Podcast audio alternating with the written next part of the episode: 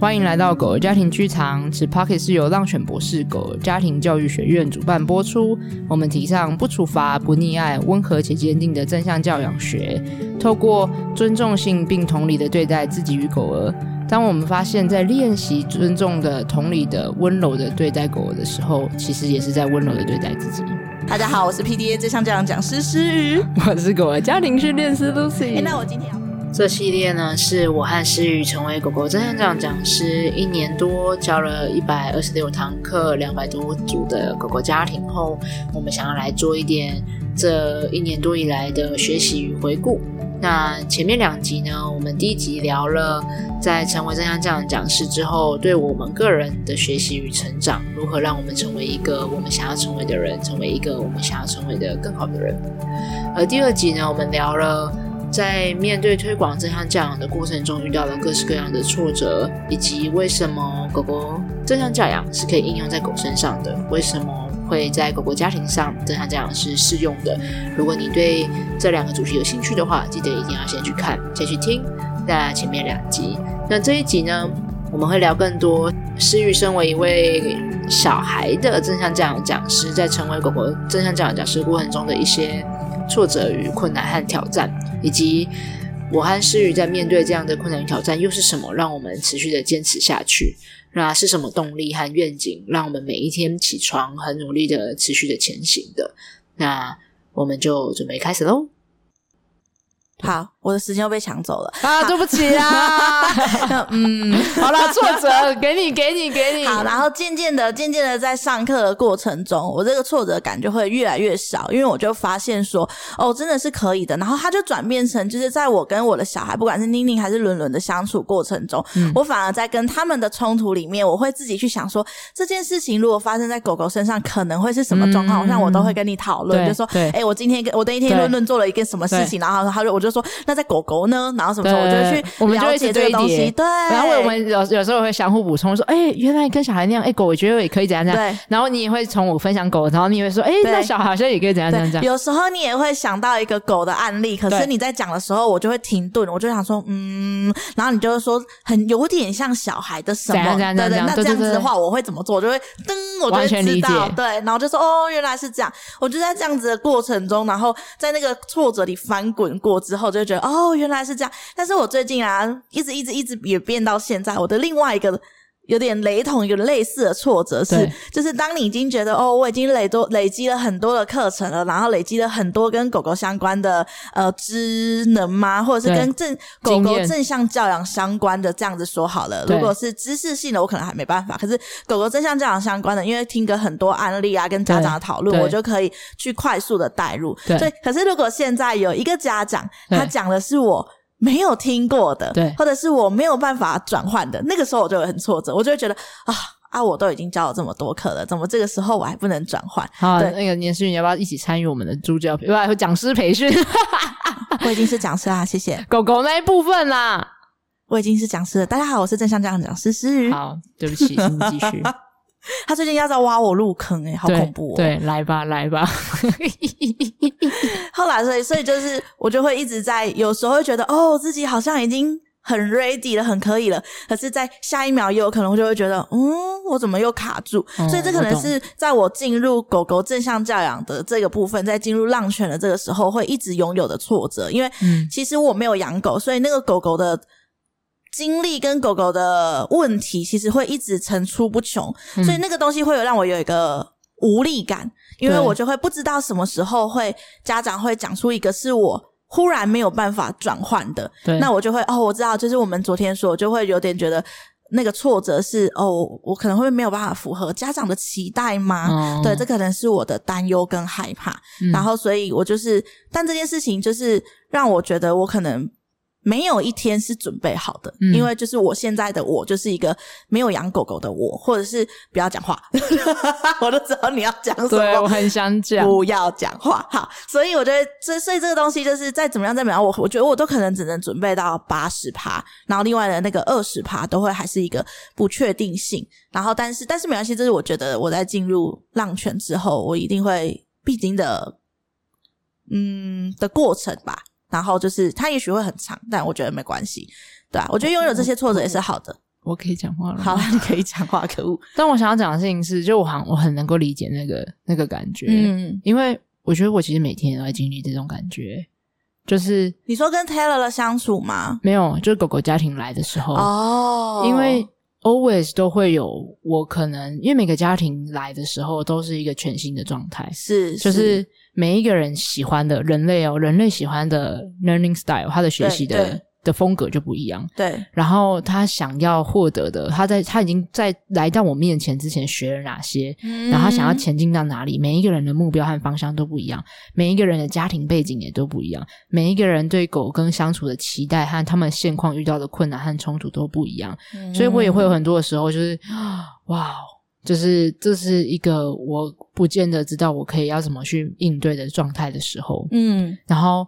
所以那个那个强烈说，他有我现在到底能不能帮得上忙？我现在帮上忙，忙忙到多少？这是他要的吗？有符合他期待这种样子吗？嗯、或者是我已经看到他可以前进成长十几十几步路了，那但他很着急的想马上跳到那，可是我看见他需要循序渐进来，那我有能力让他可以慢慢的有耐心的往前走吗？嗯，就我觉得这个会好像是身为，就像你刚刚讲的，他永远不会停止。对，他这是一个永远不会停止。对，可是关键就是因为我觉得我们都有这个这个 mindset，就是我们会。为什么我们会刚刚讲到教学相长？啊、就是对，因为我们会很贴近家长们，他们现在的困难和挑战是什么，然后我可以怎么帮上他们？我们既是教练，又是陪伴者的角色。对，就我们可以引导他往前的路径，但我们同时又陪伴着他成长。嗯，然后我觉得那个那个感觉是很不一样。加上我，我觉得我们是互相陪伴，还有我们会一直成长，就是我们会跟着这样，因为我们为了能够帮上家长的忙，对，所以我们会一直不断的持续的学习。对，我们两个其实都一直有在进修，对，我们疯狂的在进修，就我们已经在很疯狂的教课的旅途中的的行程中还疯狂的进修，对，我们真的蛮疯狂，没错。对，但但我的意思说，就是这就是。我很印象深刻，我的家族治疗师曾经跟我说一句话，因为我那个时候在进入到要练习个案的阶段，嗯、我超级紧张，嗯、超级不知道该怎么办。你的意思是你要自己面对个案，然后去做？对，因为我现在已经持续督导一阵子，就是呃三年多这样子。对，然后所以我是需要有做，就是在督导的情况之下，我不能自己接家族，啊、对，对，对，对，但是我在督导的情况之下会就是接个案这样子。是，然后。我常常就会跟我就是老师讲说，我觉得每次进去之前我都超级紧张，嗯、就是我会觉得我为什么要做这件事情到底？而且因为我不能收费，就全部都是义务公公益做这件事情。然后我做公益做这件事情，我就觉得到底我的时间立着，我为什么要花在这边这样子？嗯、然后反正我是我觉得关键是来自于那个紧张和害怕。那我觉得我教主老师讲了一句我很喜欢的话，嗯，他就说这样很好。应该每一个人，每一个治疗师走进那个智商室的时候，都可以抱有那种你不确定的感觉哦。因为之所以你不确定，你才不会预设。哈，这个我都知道。我现在跟你说说，哦、因为你不知道，你不确定，你那一份。好奇和忐忐忑不安的心情，你才会更贴近。诶，这是你想说的，以对方的，你可以去同理的进入到对方真正想跟你说的。嗯、真的耶，就是要面对那个不确定的感觉，然后我们才能够真正的很贴近家长，怎么帮上他的忙。哦，才会让家长觉得你有真的想要理啊聆听跟完全性的深层的理解他。对对，不然就会那种对哦，好，你说我知道，那你就是这样这样这样的那种感觉，就你就只是在下指导棋。好，然后这倒是真的。对，当然有的时候我们还是要切换有教育家的角色，嗯、然后但有时候是陪伴者的角色。可是如果我们都还不知道家长家庭遇到了什么困难，就硬要填压我们的东西给他，嗯、那不见得能够帮上他的忙，因为他也说不下去。嗯、这很让人思考，诶对啊，所以我，我我就还蛮喜欢我的那个老师说的那句话，嗯、就是就是要拥抱这个不确定感。这个让我想到，就是就像我们刚刚我们在做课堂上的这些，当家长提出他们的疑惑的时候，如果我我们常常是会那种，嗯，我想想哦，如果是这样子的话，嗯，好。那如果是这样子的话，也许我可以给你的是叭叭叭叭叭，我们就会进入那个讨论的部分。可是如果是，嗯、然后家长就会觉得，哦，你是真的有站在他的角度，或者是完全理解他的的想要说的的东西，对，然后去做思考。我们一定会做核对这个动作，对，没错，就是哎，我理解你的意思了吗？对。然后我真的感受到感同身受你现在遇到的困境了吗？对。然后只有进入到对方的那个角度的时候，这是深度同理。对对对对对。我已经是进入他的角度去看待这个困难和挑战。这时候我能够帮上他的忙，才是真正的很贴近他的，而不是在外面看说：“嘿啊，你就那样那样那样做就好了。”对对对，我要说另外一个状况就是，当我们听完之后就说：“哦啊，你这这就是怎样啊，所以你就是这样这样这样这样这样就好，就会有一种我知道啊，那我就做不到，不然来找你干嘛？或者是有一种标准答案的感觉，没有、嗯、哦，没有被克制化的感觉。啊、可是其实每同样的问题，在每个不同的家庭都是会有不同样的。应对方式的，其实对对，所以就是那个当有那个很像标准答案的时候，他就会觉得哦，其实你没有懂我意思，你只是想要把答案丢给我，嗯、呃，被敷衍的的感觉。我觉得这是差很多，就是深度同理跟可是可能有点用标准答案去敷衍你，那是两个不同的管的层次啊。我们为什么讲到这个？嗯、我们在讲挫折，嗯，然后然后我们在讲说那个 面对挫折，说不定是一件这个挫折的感觉，说不定是一件。它带给第一，带给我们持续学习成长的动力。嗯、然后第二是，正因为如此，所以我们可以很贴近家长。嗯，那我还可以再分享我的另外一个挫折。好，好，我另外一个挫折也是我最近的觉察，就是。应该是说，因为我觉得我要哦，我知道了，就是因为我都很希望，应该是说我们两个都很希望我们在教课的时候，在教课之前都可以 ready 好自己的身心灵的状态。对对，要 fall in 进去。对对对，不管是自己的情绪，嗯、或者是自己的疲惫等等的，我们都可以把它准是一个好呃能量，因为其实教课是一件蛮耗能的事情。哦，超级，因为我们要同时要。跑课程的流程，然后我们同时要很照顾家长们的整体状态，我们要评估很多东西，那个真的非常好。我们每次都讲下完课之后就肚子好饿。对，你们你们很烧脑，我们也很烧脑，我们烧超多脑。对，因为我们的课程就真的不是一个单方面，很像演讲，已经准备好说哦，就是这些这些这些讲完就好了的那个感觉，不是我们要做，同时要做超多事情的。嗯、对，然后所以这件事情真的很耗能，然后所以我我都常常会，就是我们在昨天的自评之后。我们俩都自己都说，就是我们要在课堂之前，我们就要完全性的 ready 好自己的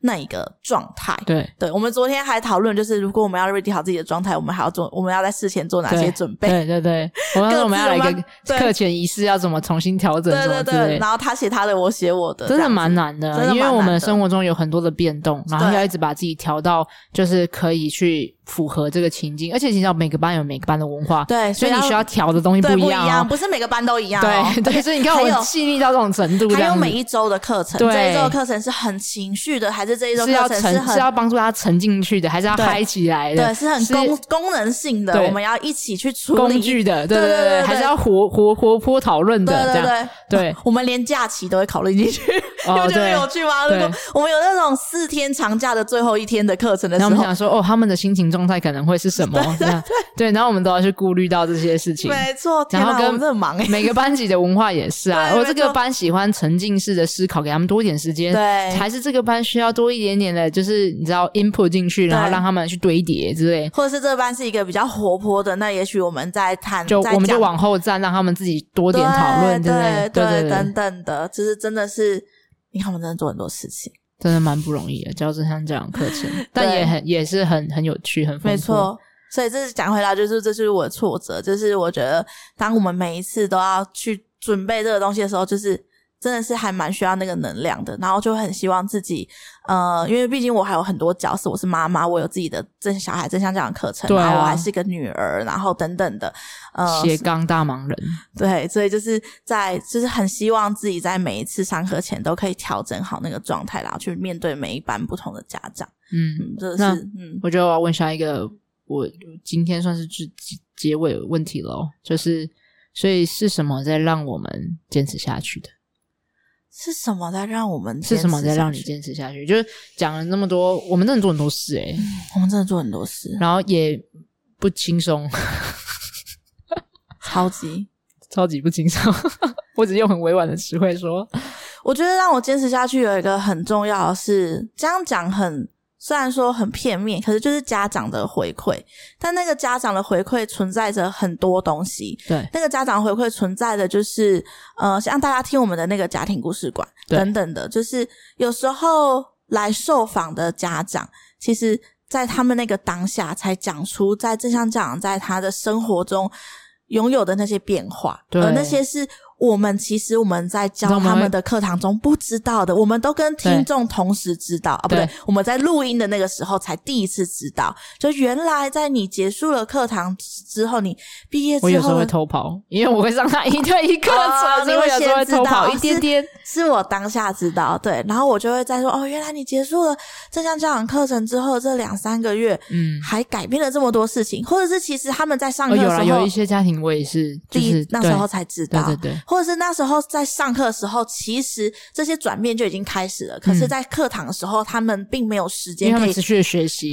新的东西。对，不是不是，我是要说他们在课堂时间并没有那个机会跟时间可以跟我们分享这些事情。而且有的时候，就是他们的分享的在课堂上分享的内容会变得比较着重在。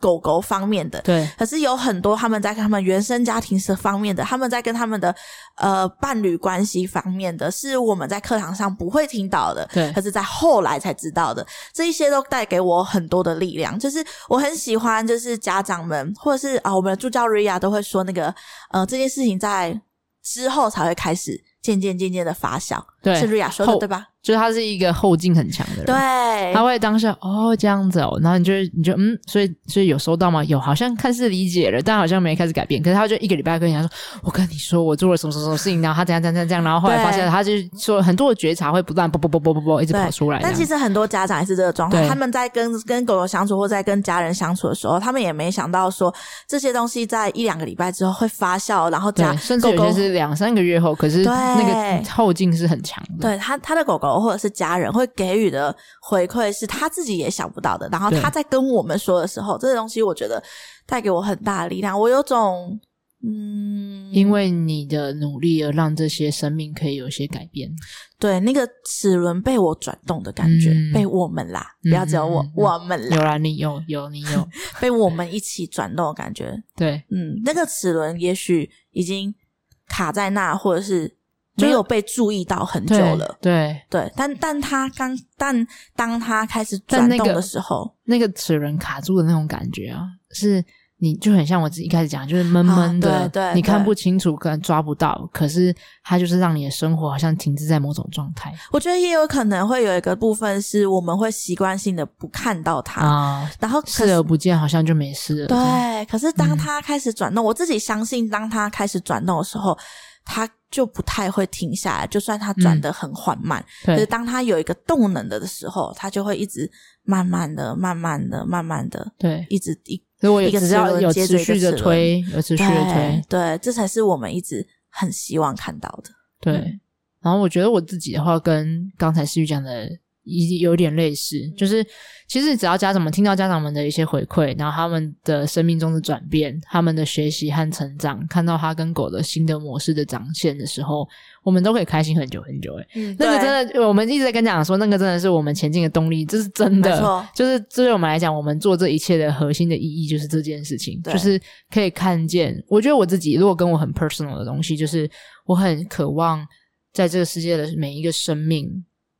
都能够有为自己好好发声的机会。哦，然后这一些生命可以被温柔的去同理的，被温柔的去对待着，嗯、被温柔的去看见他其实值得的，是。然后我觉得这不论是对家长本人的人，还是狗狗，都是。在这一个生命的个体，能不能很纯粹的被我们好好的去温柔的看见它？嗯，那我觉得这是我做这整个正向教养也好，教育治疗也好，浪犬博士也好，我们的核心的宗旨就是希望有一天人和狗能够和谐的生活在一起。嗯，那那个和谐就是我们相互的看见着彼此的涵容的，然后一起找到适合我们一起生活的模式。嗯，那我觉得这就是这一切都是我做这整个很强烈的动力。所以只要一旦我看见了。有一个人，甚至我自己也是，就因为正向教养的推进，然后或者因为我就是一对一课程也好，线上课程也好，嗯、更认识了狗狗，更认识了自己。我觉得这一切都值得。就像我们都常常在讲说，我们就是一个正在推动这个改变的人之一。对，而我们都很希望说，当我们可能七老八十的时候，对，现在的我们看到的是。传统教养是普遍存在在这个社会的，对。可是我们很希望在我们七老八十的时候，这些这个新的尊重彼此的、爱护彼此的这个教养方式是可以普遍存在这个社会的。我想我很喜欢一个我们家长讲的，说不定这很适合当做我们的 KPI 阶段性目标。好，所以我很想讲出他的名字，但我还是要保护他，就是就是因为我没有经过他同意，可以他让自己决定。为了他觉得好，我们就把他 Q 出来。这样好，对我想要讲的事情是，他说他希望有一天走在路上，然后就可以跟。嘿，hey, 就是有点类似，你有做正向教养吗？我们一起来做 PHP。对，就是那个 PHP 是想到这个，对，我知道你那个脸，嗯、就是你我们想到同一个人这样。对，对，然后所以我还蛮感谢他说出这个这个画面的。对，这个画面。然后这个画面就带给我，让我更具象化说，哦，对，那个样子是希望有一天在路上，所有人都是可以让狗狗有机会为自己发声的，给他们也是有选择权的，是他们是能够表达和自由的展现他的自己的需要和渴望的。让我觉得这是一个我们我前进很大的一个动力。就像我们都会说，我们的那个愿景是，啊、呃，我们的毕业家长们，或者是正在上正向教养课的每一个家长们，都是我们的蒲公英种子。对，然后我们两个就是那一颗。很大的蒲公英，然后他们是我们的种子，所以等他们，但他们也长大了。对，当他们养的白白胖胖的时候，对，我们要把种子养白白胖胖的，然后一吹，然后他们往外飞，然后他们在别的地方落地生根。对，然后他们长出他们自己的蒲公英花瓣种子之后，再由他们去吹。对，然后我们就会说，哇，我们很想要看到那蒲公英森林海等等的，对对，遍地开花，没错。所以就在路上。上就可以遇到，然后我们把正向教养变一个动词。你今天正向教养了吗？还是我们之后有一个单元来做？你今天正向教养了吗？这样，还是我们今天这个单元就做这个？所以我们两个都会说，我们两个很想要持续的沉浸在正向教养里面四十年。对，四十年。那我们两个讲一讲，就觉得，呃，所以我们想说，你知道你的小孩几岁了？然后就说，你知道你四十年我们几岁了？七八十岁的时候还要看到你，然后就说，你今天正向教养了吗？哎呀，七八十岁的时候你问我这句，我就打你。啊，我就要问这句怎样？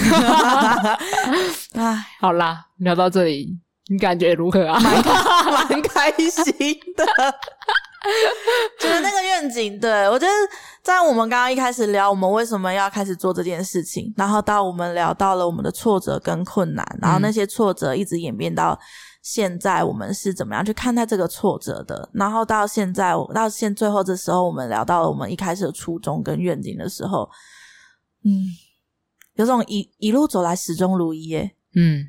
我们是，我们我也觉得我们是，寂寞能上这件事情很了不起。我刚刚也觉得我们也蛮了不起的。对啊，我觉得光，因为我们其实中间，我要把我昨天的自评表全部打十分。我觉得我们其实有点简化了中间很多的心路历程，就是其实真的要承受蛮多不同的声音的。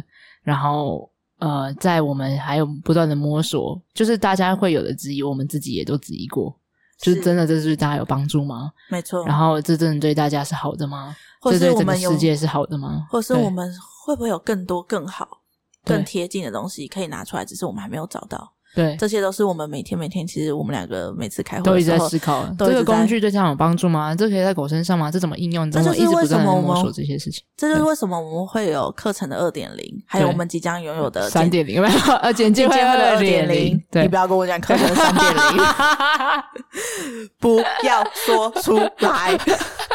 我不要接受，好。好了，我们现在在培训讲师了。好，然后跟我们就是即将要推出的警戒会二点零，这也是我觉得这就是我们两个的特质吧。我们都不会是一个，嗯、我们会永远成长下去的。对，我们不会让自己停在现在的这个。但我还是很感谢这些所有的。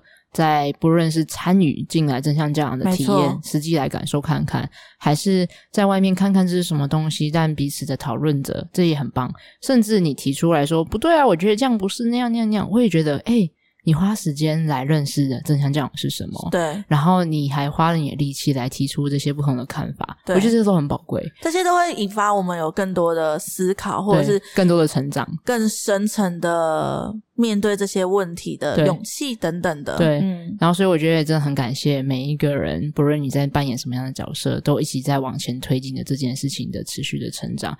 那我知道这也是因为这是你们的共同的愿景，我们都希望可以跟狗狗有更好的、温柔的对待彼此的相处的方式。我们都希望被养的白白胖胖的。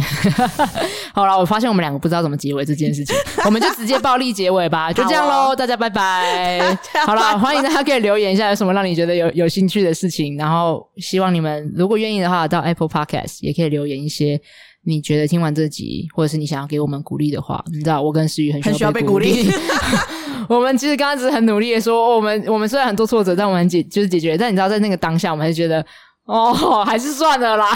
哎、欸，那我也很想要邀请大家，就是我们一开始有说，我们很多时候都在问家长，那也可以让大家问问我们，就是关于 Lucy 跟诗雨的正向教养里面，你们更想要更知道、更了解我们的什么呢？对啊，帮我们，因为有的时候我们在里面看不太清楚，如果你们在外面看见，哎，你这个不对啊，谁听得懂这什么东西啊？讲清楚点，拜托告诉我们，我们会努力讲清楚。没错，对，好啦，好，就这样了。大家拜拜，拜拜。